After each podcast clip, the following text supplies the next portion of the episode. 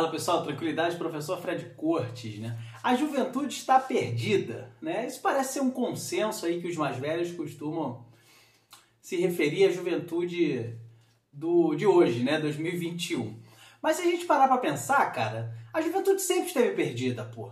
Se você fizer uma análise aí, uma análise histórica ao longo do tempo, a gente vai ver que os jovens, eles sempre foram tratados de uma maneira é, desacreditada pelos mais velhos, né? Assim, então a juventude ela sempre esteve perdida aos olhos dos mais velhos. Essa, essa, essa frase ou essa colocação que hoje em dia parece ser muito comum, não é uma novidade na história. Se a gente parar para lembrar, olha aqui, nos anos 1950, um filme que ficou famoso chamado Juventude Transviada, que se referia aos jovens dos anos 50 como jovens meio doidos, rebeldes e tudo mais. Os anos 60, então, nem se fala ao longo da história, né? Maio de 68 na França, o movimento estudantil aqui no território brasileiro, é, a década de 1960 nos Estados Unidos, né? Cara, joga para os anos 70, bicho. Os anos 70, os anos rebeldes. Veja só, olha que situação. As meninas iam assistir os shows do Roberto Carlos e Erasmo Carlos.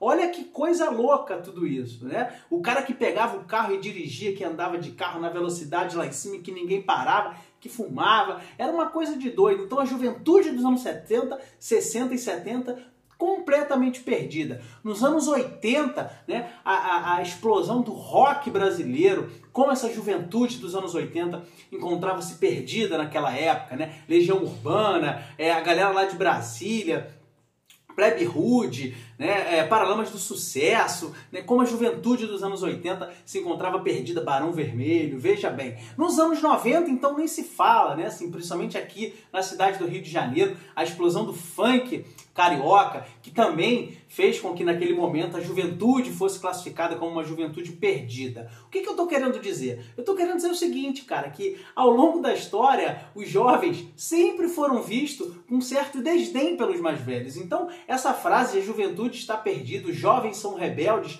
não é uma questão nova na história, pelo menos não na história do Brasil. Isso sempre foi assim. Né? assim a, a mesma galera mais velha hoje que se refere à juventude como perdida, quando era jovem, também era vista como uma juventude perdida e rebelde pelos mais velhos. Né? Eu cito sempre como exemplo em sala de aula a questão do Erasmo Carlos e do Roberto Carlos. Né? Como esses dois artistas foram considerados meio estranhos ali nos anos 60 e 70. Cara, Caetano Veloso, Gilberto Gil, né? Como tudo isso era considerado muito estranho aos olhos dos mais velhos nos anos 60 e 70. E hoje em dia são classificados aí como grandes nomes da música popular brasileira, como são de fato, né? Vamos colocar a verdade. Então, é que eu costumo dizer para os alunos, cara, fica tranquilo, daqui a alguns anos tu vai estar participando de um cruzeiro do MC Pose do Rodo. Olha que fantástico, né? É um cruzeiro ou um passeio, vai assistir ao show